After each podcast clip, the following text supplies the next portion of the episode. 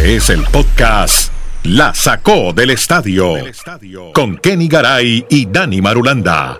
Presenta Andrés Nieto Molina.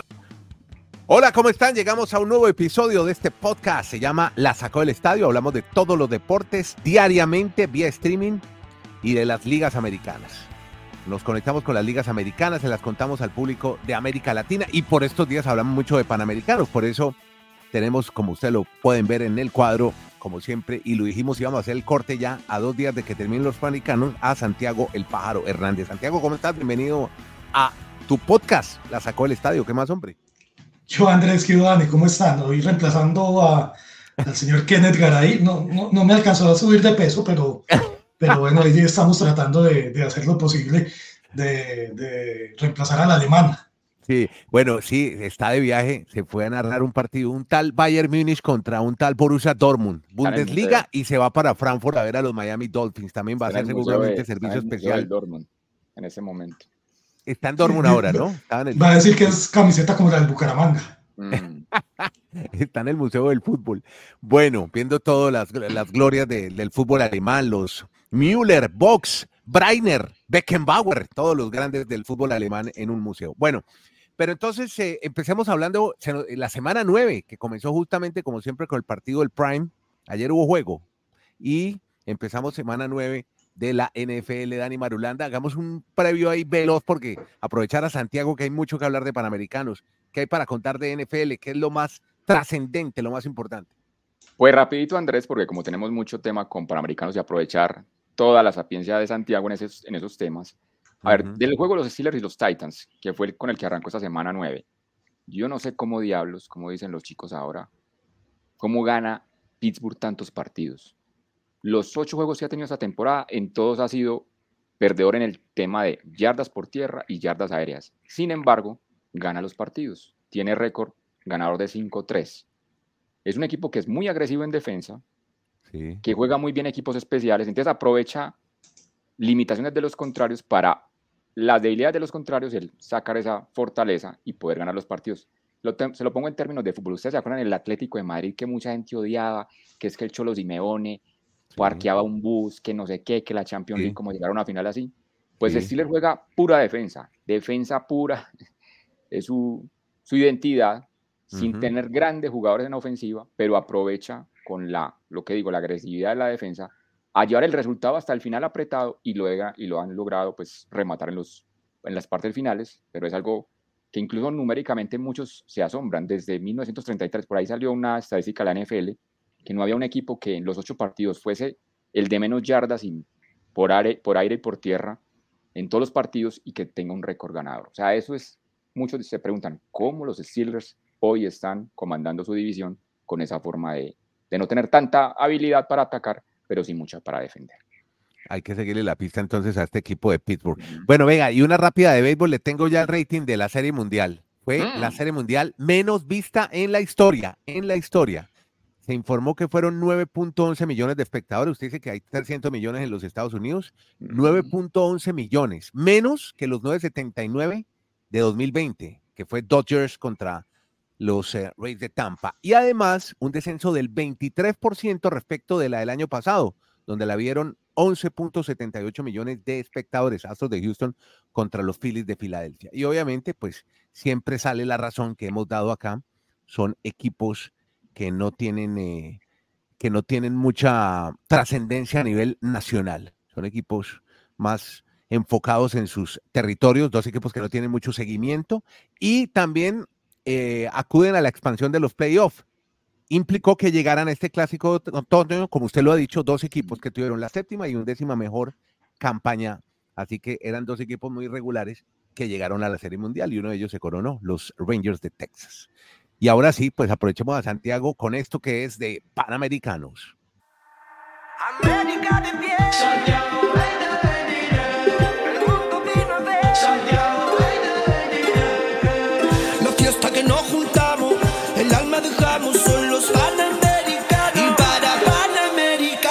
Bueno, Santiago, entonces ya nos quedan dos días. Este podcast se va a poder consumir el fin de semana de clausura, donde aún quedan unos deportes eh, Sobre todo estamos en Colombia muy a la expectativa de lo que pase con el patinaje, a ver si se logra alcanzar a Cuba, que Colombia bajó al sexto lugar con Cuba. Cuba fue superiorísimo en atletismo, pero en líneas generales, ¿cómo, cómo has visto los panamericanos? ¿Qué, ¿Qué balance podemos hacer de lo que va hasta ahora con una actuación descollante de los Estados Unidos, doblando a Brasil y a México, que son las siguientes dos potencias en América?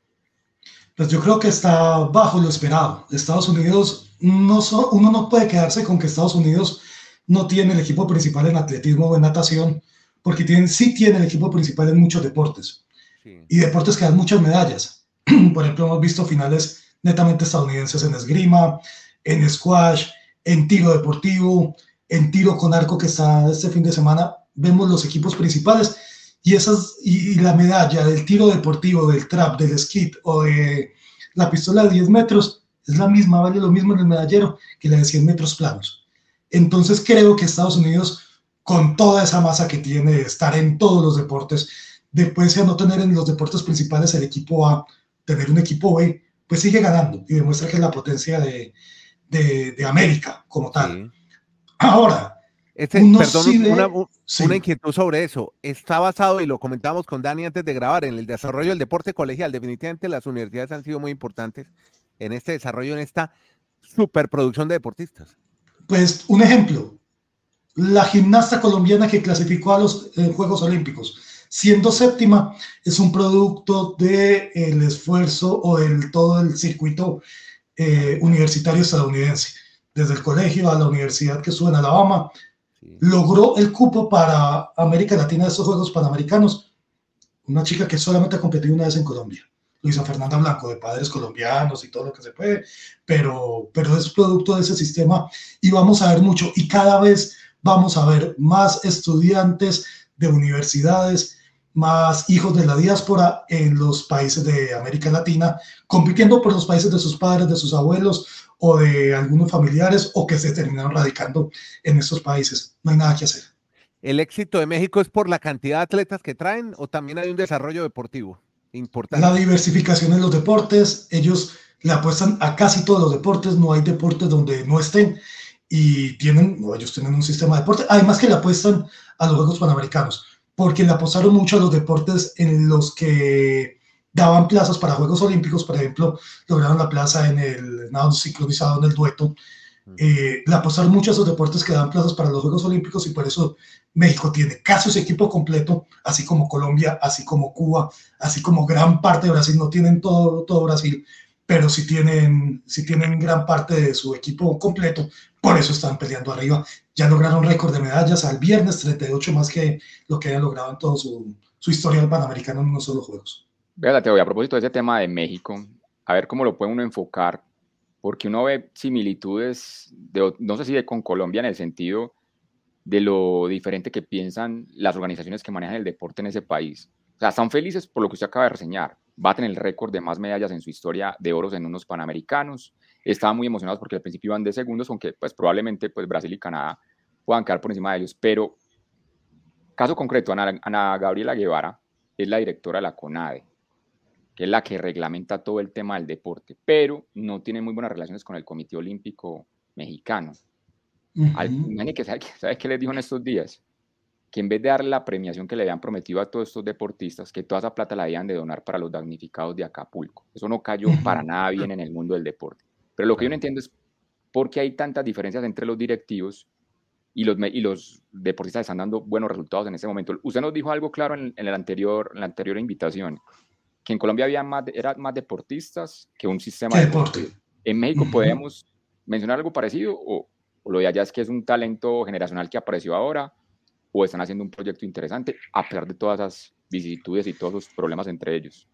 Yo, yo creo que sin conocer mucho el caso de México, lo conocimos hace unos años cuando estuvimos en los Panamericanos en Guadalajara, uh -huh. hay, hay algo y es, México tiene una inyección que no tiene Colombia, que es el de capital privado hay mucho más patrocinio privado al deporte. Mm. Y eso se ve reflejado en, por ejemplo, eh, la entrenadora del equipo de baloncesto femenino, pese a que el equipo no es top, la entrenadora sí. Es una mujer, no recuerdo el nombre estadounidense, que fue top del draft en 1997, no me acuerdo el nombre en este momento. Mm. El entrenador de voleibol masculino es Nicola Negro, es un italiano que estuvo en 8000 equipos. Ellos invierten mucho.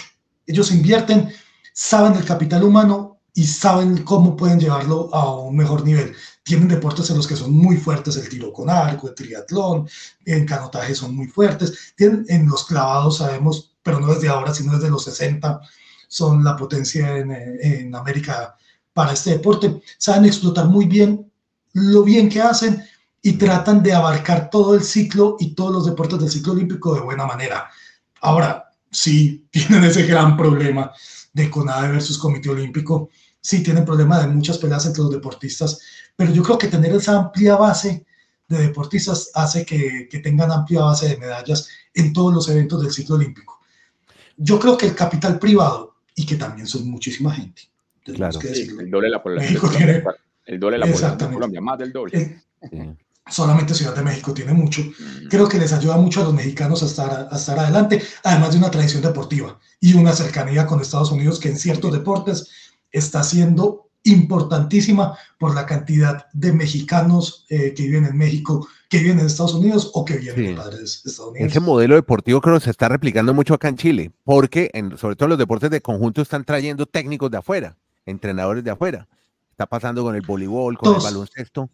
Todos y tenemos hay inversión también, hay dinero, pero hay que invertirlo bien, con buen entrenamiento, buena capacitación, buena preparación. El caso del rugby, por ejemplo, que llegaron ahora a un mundial, que tienen un entrenador uruguayo de los mejores. Poco, como decía un cronista aquí, Daniel Matamala, que es muy bueno, que habla de política, pero dijo, se trajeron muchos bielcitas para el deporte en general. Bielcitas. Pues, a- a- acá, acá hubo un par de escuelas. En los 90 se trabajó mucho cubano. Y se trabajó cubano para el- en Colombia hablo. Para las Colombia, claro. pesas, Bueno, sí, el, sí, sí. el popular gancho en las pesas, ¿no? Que eso fue gancho búlgaro, eh, pe- pero hoy todavía hay. Y creo que es el camino, tener entrenadores extranjeros es el camino en todos los deportes. Ahora, ¿qué haces con ese entrenador extranjero? ¿Qué proceso le armas? ¿Cómo haces para compaginar a deportistas que vienen afuera con tu entrenador extranjero? Todo eso que hace parte del- de la idiosincrasia de cada país, de cómo mantengo contento al deportista, cómo lo mantengo compitiendo, cómo lo llevo, cómo lo entreno. Eso es lo que hace las pequeñas diferencias entre unos, entre unos países y otros. Creo que México nos lleva, Chile nos puede llevar ventaja en esa estructura, no en la calidad de nuestros deportistas. Yo creo que la calidad de nuestros deportistas es de Colombia, Claro. es mejor que la de Chile, pero en ese proceso ayuda mucho. Bueno, es Y que aquí hay, Chile- 18, aquí hay menos gente, aquí son 18 millones. Claro, población No, y, y la mezcla racial hace que seamos en Colombia, tengamos un tipo de deportista distinto que no tiene Chile. Claro. Claro. Pero, pero hay algo y es, con el- estos juegos puntuales, Sí. Chile de Santiago tuvo eh, Suramericanos de 2014, de 2012, eh, 2002, 2014, perdón, 14. y ahora tiene estos Panamericanos. El generar y el ser sede de estos juegos grandes hacen que una nueva generación de deportistas Claro. crezca y se sume. Y Claro. hace esa obligación. Vo- Voy a dar un ejemplo muy puntual de algo que conozco. En Colombia no existía el badminton. Ya. Y en 2010 para los Juegos Suramericanos de Medellín se crearon los comités pro federación y las ligas. Hoy esos chicos que nacieron y entrenadores y chicos que fueron gomosos son los que están terminando compitiendo en Panamericanos, Miguel Girama, eh, Laura Londoño, son los que crecieron y los que vieron hace 10, 12 años esos deportes. Eso obliga a ser sede de unos juegos, de unos juegos grandes como los Panamericanos Claro. eso obliga a generar más deporte, a generar más escenarios, a generar un sistema deportivo y tratar de no dejar unos juegos como simplemente, ah, quiero ser una sede, hago tres escenarios y no hago ciclo de deporte. No, Chile lo hace muy bien. Chile lo ha hecho muy bien, México no, lo ha hecho históricamente, Dominicana lo ha hecho muy bien. Claro, pero mire, hay que replicar en Chile algo muy importante y lo comentamos con Dani en un episodio anterior, en Peñalolén, eh, que es un barrio tipo Barrio Manrique en Medellín, o como, ¿qué le puedo decir yo? Como Ciudad Bolívar. Isabel en Bogotá, que es al sur, y metieron el velódromo, la pista de BMX, el, el parque de skate, eh, skate urbano. Ahora están haciendo... Va, va a generar desarrollo No, para la juventud. Imagínate la cantidad de pelados que salen de la escuela y se van a, El, a entrenar. el a estos ejemplo, el ejemplo es claro, España, Fernando Alonso, Rafa Nadal, 92, Alberto Contador, 92. Pau Gasol, todos ellos, y hablas con ellos, eh, Saúl Cravioto, que todavía sigue activo, que es el de canotaje, todos ellos son generación Barcelona 1992. Venga, Claro. Todos hablas con ellos y todos dicen, yo lo vi cuando niño, yo estuve cuando niño, yo me llevaron a ese lugar, conocí ese lugar, eso generó una generación de campeones. Sea, que nosotros Eso, estamos eso es, esa sí es una regla de tres. Sí. Si quieres, si tienes unos juegos, tienes que generar una, te- tienes que crear una generación de campeones. Ah, Santiago, que nosotros estamos tan viejos como todos esos deportistas estrellas hoy de la élite de, de España. Es de Barcelona Y que- 92 también, Lo, Marulanda. que- lo quiero por enfocar eso- a, lo quiero enfocar a eso, Andrés y Santiago, Ajá, para el tema de Colombia y Cuba. sí. La primera vez que me vi unos olímpicos completos de pe a pa, como decimos en Colombia, fueron los olímpicos de Barcelona. En esa época, yo escuchaba a los medios y me vendían la idea que el sistema deportivo de Cuba era una potencia mundial. Y uno va a ver la tabla de posiciones de Barcelona 92 y sí, quedaron en el quinto lugar. Pero después de, esos olímpicos, Cuba, pues, por situaciones políticas, en fin, sociales, no tiene todos los recursos para seguir estando en la élite y ha perdido mucho en los olímpicos, pero sigue siendo un mercado muy fuerte para el área panamericana, para el área de ese continente. Quiero llegar a Colombia, ¿cómo se va a acercar algún día? Porque Colombia, la mejor ubicación fue un quinto lugar en Toronto. Esta vez está peleando llegar otra vez al quinto lugar, pero ¿por qué Colombia, teniendo más diversidad de deportistas, teniendo más respaldo de patrocinadores, más gente, ¿por qué todavía no se puede superar a Cuba? ¿Cuál es el- Hay, hay- hay la escuela, hay escuela, hay escuela y, y yo voy a un ejemplo y los tres que somos nacidos en, en Colombia, eh, ¿a ustedes recuerdan en algún momento que se acercaran a su salón de clase de educación física y les hicieran un examen de reflejos, de altura, de flexibilidad, como para decir, venga Andrés, usted por sus reflejos puede ser bueno en esgrima, o Dani, usted por su saltabilidad puede ser bueno, qué sé yo, en voleibol. Ya, O Santiago, usted por ser un gordo puede, puede ser un, un tipo que no de pueda bala. rendir en, Ajá. en bala. Santiago, Nunca. Santiago, mi, mi- mi profe de educación física era un gordito que vaya a darle 12 vueltas a la cancha, yo no hay que test de, test de Cooper, Cooper. y después deporte libre. No, Exacto, claro. te daban un balón de baloncesto y uno de fútbol y ahí divididas en, en equipos. Y si no le gustaba ninguno de los dos, se podía quedar sentado al lado de una jardinera y solamente con hacer el test de Cooper pasaba a educación física. Eso es lo que tiene Cuba, o lo, que, o, o lo distinto que tiene Cuba. Una detección de talento temprano. Claro. Mire, pasa, yo, yo, yo quiero, tengo este símil con el levantamiento de pesas en Colombia. Los levantadores de pesas en Colombia, ninguno sueña con ser levantador de pesas, ninguno sueña con ser altero, pero encuentran en el levantamiento de pesas una manera de salir de su condición socioeconómica. Bien. En Cuba Vale, pasa vale. lo mismo. En Cuba pasa lo mismo y pasa con todos los deportes. Si usted ve las medallas que tiene Cuba a viernes mediodía, Deporte todas son en de deportes olímpicos. contacto. Todas son en deportes olímpicos. Claro. Atletismo, boxeo, canotaje, judo, remo, pesas, tenis Voleibol. de mesa, lucha, porque sabe que hasta allá llegan y es lo que le apuntan, porque le apuntan a llegar a los, a los Juegos Olímpicos y es la manera de mostrarse ante el mundo en unos Juegos Olímpicos. Entonces Cuba, Cuba tiene una escuela que va desde el colegio directamente y una detección de talento muy temprana que hace que haya una base de deportistas que de pronto ya a nivel mundial no está tan fuerte porque ya necesitan el fuego extranjero, que los voleibolistas no se vayan para Polonia y para Italia, que los Claro. basquetbolistas no se queden en España, los atletas no se queden en España, que de pronto no ven en el, en el circuito mundial los mismos resultados, pero para América Latina sirve y sirve y no, y no sirve tanto, por decirlo de alguna manera, porque ya no pelean arriba, ya pelean el cuarto, el quinto puesto, el sexto. Sí, la falta de apoyo a jugar en contra de Cuba, pero esa detección de talento temprana hace que, que, que todavía sean un, talento bastante poderoso en la, región. Bueno, metámonos ya en Colombia y la actuación, porque hace una semana yo he estado compartiendo mucho tiempo con Sebastián Heredia, que cubre para Panam Sports Channel, y he hablado mucho con él. Y, y él hace una semana me decía, ah, creo que no llegamos a las 50, llegamos a las 50 medallas, hombre, pero y, y creo que vamos a pasar de ahí. Eh, el tema es, ¿cómo la pinta esta, esta actuación de Colombia? Y a mí me gustaría que arrancáramos primero por lo malo y luego por lo bueno. Y empecemos por lo malo porque yo sí quedé con muchas dudas del atletismo, sobre todo en el tema de la velocidad. Y le decía Sí. a Dani, hombre, ¿cómo es que esta pelado longa o la chica lecona, cómo se desconcentran en- en- y hacen unas salidas Salidas en en falso y no pueden disputar las finales? O el mismo caso de Anthony Zambrano que usted lo explicó en arroba Santiago Pájaro, hombre, ha pasado por una cantidad de problemas físicos, mentales, sociales, disputas. Empecemos por ahí, por lo malo, porque esperamos un poquitico más de atletismo, aparte de lo exitoso en salto largo. Yo, yo, yo creo que, que, estamos, que estuvimos mal acostumbrados con Anthony Zambrano y con Caterina Ibarwen. Históricamente tenemos 12 medallas en todo el atletismo de los Juegos Panamericanos. Íbamos en dos y posiblemente tres porque Flor Denis Ruiz es candidata a la medalla de oro en jabalina. Los resultados per se no son malos, lo que pasa es que miramos los nombres y las situaciones y decimos algo pasa. Hay mucho lesionado, y hay mucho lesionado que se arrastra desde el Mundial de Atletismo. Ronald Longa viene lesionado desde el Mundial de Atletismo, más allá de que haya quedado descalificado. Anthony Zambrano lleva dos años literal de lesiones. Eh, se lesionó Carlos Andrés Palacios, que iba para la, la, final de los 200 metros y era integrante de la posta claro, 4%, que no pudo participar. Y era Exacto. favorito. Mm. Arnovis Almero, que ganó la medalla de oro, no hizo el último salto porque Claro. también tiene un dolor en su pierna.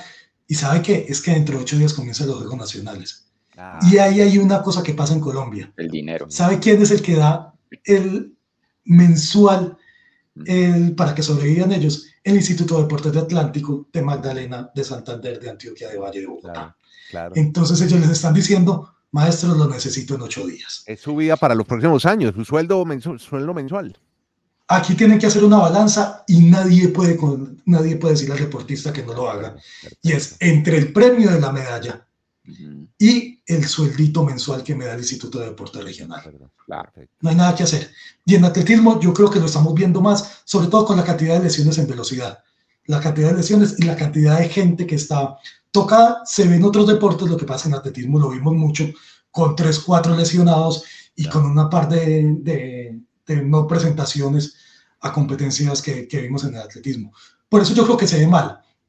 Ahora usted lo ve en medallas, si tenemos tres medallas de oro, si se configura la de Flor Denis Ruiz, es una actuación normal, igual a la de ese, a la de hace cuatro años en, en Lima. Bueno, y con plata el disco, oro ¿no? Mauricio Ortega, muy bien. Que se, que se reencauchó, se reencauchó, no, revivió, porque era alguien que no había tenido un muy buen ciclo olímpico y ahora volvió con el lanzamiento de disco, una medalla que pudo haber sido de oro, porque el chileno se montó donde no estaba y a Mauricio le faltó un poquito de lo que siempre ha dado. Ese es el atletismo. Lo que pasa es que no estuvo Eider Arevalo, Sandra Lorena Arenas, que apenas va a competir eh, la próxima semana, mañana, apenas va a hacer el relevo. ¿Está lesionada Sandra?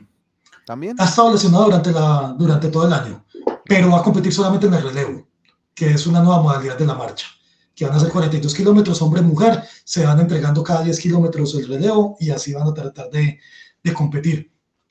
Y las marcas no ayudaron. Primero, las dos que teníamos con muchas esperanzas de hacer la marca, que eran Anthony Zambrano y Evelis Aguilar, les tocó en la noche más fría de todas en los Juegos Panamericanos, entonces no lograron buenas marcas, nadie logró buenas marcas. Ayer hubo mejores tiempos, y ayer vimos, por ejemplo, las marcas nacionales de Argentina y de Chile en los relevos Sí. y lo que hizo Martina Vil en, en, Bueno, en- en los Qué, 400 qué- metros. qué interesante que tocas ese tema porque también en arroba Santiago Pájaro estuviste planteando el tema de la posibilidad de traer a Martina, ¿no? Martina es más chilena que colombiano, lo que pasa es que... Y, y- que Mire, ya y si Martín- el himno de Chile, sí, ya, ya está muy, ya, ya echó raíces en, en este país, o sea, eso no hay nada No, y, y, y es, y, y es hija de dos símbolos. Es como si nos quitaran a Mariana Pajón porque se casó con un francés.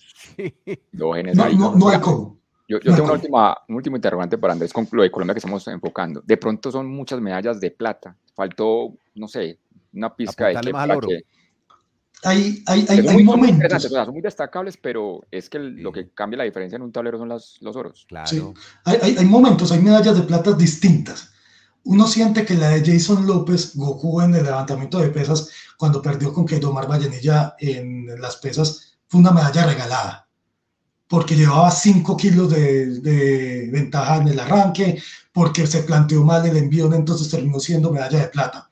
Claro. Ahora uno ve la de triatlón de María Carolina Velázquez, una chica de Marinilla, Antioquia, que nunca, nu- nu- nunca habíamos logrado una medalla en Panamericanos triatlón. hace su primer ciclo y queda, y queda con la medalla de plata. Son distintas medallas de plata. Todo hay que verlo en un contexto. Claro. A mí, por ejemplo, toda medalla de oro vale, vale, pero las medallas de ciclo olímpico que terminan en Juegos Olímpicos para mí tienen un valor especial y tienen un significado especial. Colombia puede llegar a las mismas 27 medallas de Lima y de Toronto, Claro. pero lo va a hacer soportado en el patinaje. Y el patinaje no es olímpico. Entonces uno tiene que empezar a escudriñar medalla a medalla cómo vemos respecto a París 2024. Ojo, ojo, no quiere decir que la medalla de patinaje no sea valiosa. Siempre es valiosa, siempre son valiosas, pero haces un análisis enfocado a 2024, entonces tienes que bajarte de las 27 medallas y de lo que lograste en Panamericanos y empezar a ver caso por caso. Y creo que eso pasa en todos los deportes y con todos los deportistas. Lo comentamos también en redes sociales para ir a deportes de conjunto. Muy bien lo del baloncesto, el 3x3, ni hablar del 5x5. Qué actuación memorable, diría yo. Voleibol mandó un equipo muy juvenil en femenino, demasiado peladitas, muy, muy cruditas todas, pero en masculino ya están semifinales. Entonces ya se está saltando ya esa barrera de no poder en deportes de conjunto para Colombia. Es difícil para Colombia. Y cada caso es especial. El baloncesto 5x5 tiene la oportunidad, tiene un clasificatorio en Medellín en la, próxima, en la primera semana de, de noviembre, la próxima semana y ahí va a ver de qué está, de cómo está. No le da, ese equipo no le da para Olímpicos, por lo que hemos visto en America's Cup, pero le da para pelear. Pero le da para pelear y para pasar. Perdón, interrumpo. ¿Cuántos clasifican en ese clasificatorio? Para la redundancia en Medellín. Creo que dos de los cuatro. Dos de los cuatro. Si no estoy mal, si no estoy mal, tengo que revisar bien.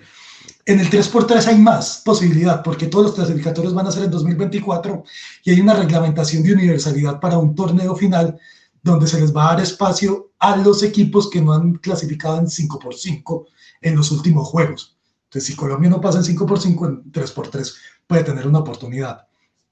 Es un, deporte ya... muy nuevo, es un deporte muy nuevo. Tiene... No, y, y, y, este proceso, Dani, es la primera vez que Colombia juega en 3x3 en un ciclo olímpico. No lo hizo en el ciclo olímpico pasado.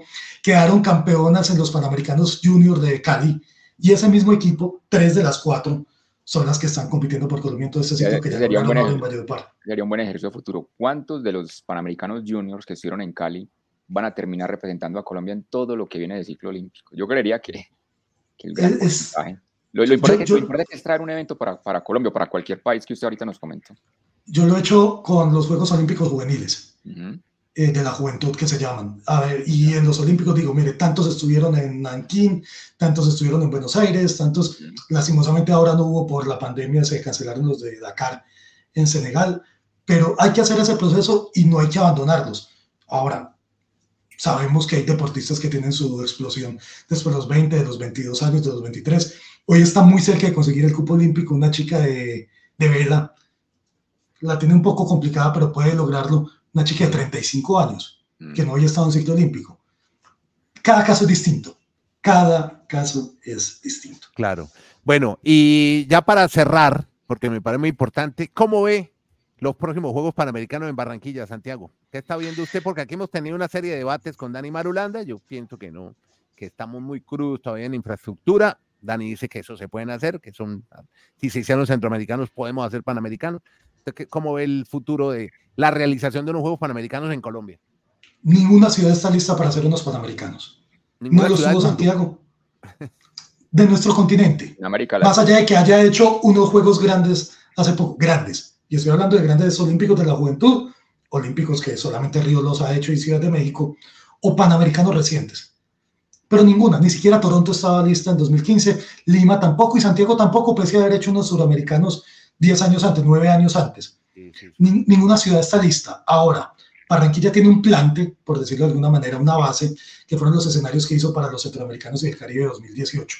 Tiene que mejorar mucho, porque no es lo mismo unos centroamericanos que unos panamericanos, sobre todo en lo que exige la Panama Sports, que es la, el, ente organizador, no tanto los escenarios, porque los escenarios puedes moverte, construir un escenario, adaptar otro, tiene tres estadios de fútbol Barranquilla, entonces los puede hacer, puede adaptar muchos deportes en esos estadios, tiene condiciones en sus universidades, tiene un complejo acuático nuevo, le faltaría un velódromo, clarísimo que le faltaría un velódromo, pero podría, en los escenarios deportivos podría adaptarse un poco mejor. Ahora, infraestructura hotelera, de transporte y en las vías, es lo más complicado. Ahora, sabemos el transporte. Está... A mí me preocupa mucho el transporte, la movilidad de los atletas. Van a ir, Va, vamos a ver qué pasa. Mototaxi, señores. No, dice Dani que mototaxi. Ah, ¿Y por qué? Ajá. El mototaxi se mueve. Es que no se van a quedar viviendo, son solo 15 días. No se van a quedar viviendo en la costa caribe y en su bueno, ahora, van a disfrutar. Bueno, hay ahora, que ver, hay muchachos, que ver aquí en Santiago los atletas en el metro felices, todos, además. Sí. Eh, no, acá en Medellín montan el metrocable, que son esos teleféricos buenísimo. para llevarlos a la villa. Ahora, claro. hay, que, hay que decir la verdad, esta candidatura es de los Char Jaime Pumarejo, bueno, hay, Alex hay que ahora se económico, dice usted, con eso. Hay un músculo económico y hay un y hay una sinergia con la empresa privada y empresa constructora muy grande con los Char. Y eso lo sabemos, Barranquilla, Barranquilla ha crecido de cuenta de ese, de ese grupo político. Por eso ha manejado la alcaldía de Barranquilla en los últimos años. Entonces sabemos que ellos tienen con qué hacerlo. ellos tienen y saben, y en esa alianza público-privada van a tener con qué hacerlo y Alex Char va a ser el alcalde para ese tiempo, para ese momento. Entonces lo, lo, lo, lo, va a terminar entregando y ese va a ser su cierre, por decirlo de alguna manera, de, de alcaldía. Va, va, a tener, va a tener cómo hacerlo. Ahora, Santiago, lo único que le siempre lo he dicho, los juegos se preparan ocho años antes, no cuatro. Sí. Sí, sí, no, a mí lo que me preocupa es como ahora pasa en el partido último de clasificatoria. Usted llega con su boleta numerada y no le respetan ese puesto y ya, quédate por allá. Yo Es- lo voy a eso es poner lo que a mí me preocupa. No, pero no creas, Andrés, no creas, no creas, Andrés. Se, se- se ha cambiado un poco la cultura en ciertos lugares en Colombia. Las nuevas generaciones respetan un poco más que haya garnatadas y trompadas. Eh, por un puesto puede ocurrir. No, no, es Pero- que no, te lo digo porque me le pasó a unos amigos míos ahora que no pudieron sentarse en la, boleta que compraron. O sea, entonces si eso pasa un partido uno de fútbol, no me imagino. no estamos, en- eh, Nieto, no estamos entrando a Old Trafford, Bueno, donde, te- bueno, donde pero en tienes fin. un acomodador, no estamos entrando a Old Trafford, donde tienes un acomodador y te guardan la silla. Yo simplemente les voy a decir una cosa bonita. Soñemos bonito, o como dicen los mexicanos, soñemos Vale, chingón. vale. Que en cuatro años, soñemos chingón, que en cuatro años nosotros, Dios mediante, estemos todos en Barranquilla disfrutando los Panamericanos. Perfecto, me uno, me uno. Vamos, vamos. Barranquilla. Y, Listo. y después nos vamos a Los Ángeles, que no queda tan lejos. Hacemos todo el ciclo. Oiga, Santiago, hagamos este cortecito cada mes, hablemos de ciclo olímpico, además para ver quiénes, quiénes se van a París. Gracias.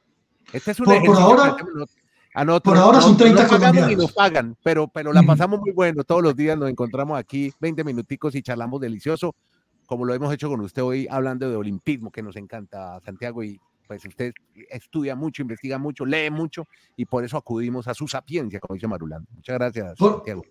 Por ahora son 30 colombianos. Yo, Da- Dani me preguntaba si llegábamos a los 50. Ujú. Mm, Yo creo que sí vamos a llegar a los 50 Vamos a y sí los vamos a pasar. Sí los vamos a pasar. Son 30 oficiales. Uno podría ya tener 6 de ciclismo que no son no oficiales y que se harían oficiales en, en junio.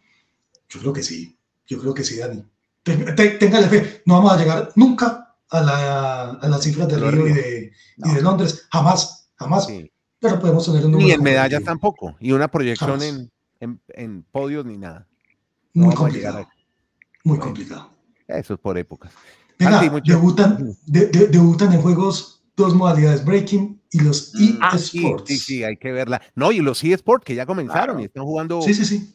Fútbol, está buenísimo. Sí, ya está la carpa ahí montada en el, en la Estadio Nacional. Está buenísimo. No sé si buenísimo, pero Bueno, hace parte de lo que busca los porque- entes organizadores. las nuevas generaciones, eso es lo que les ¿Será gusta. que me luxe un dedo? ¿Será que se me, no sé?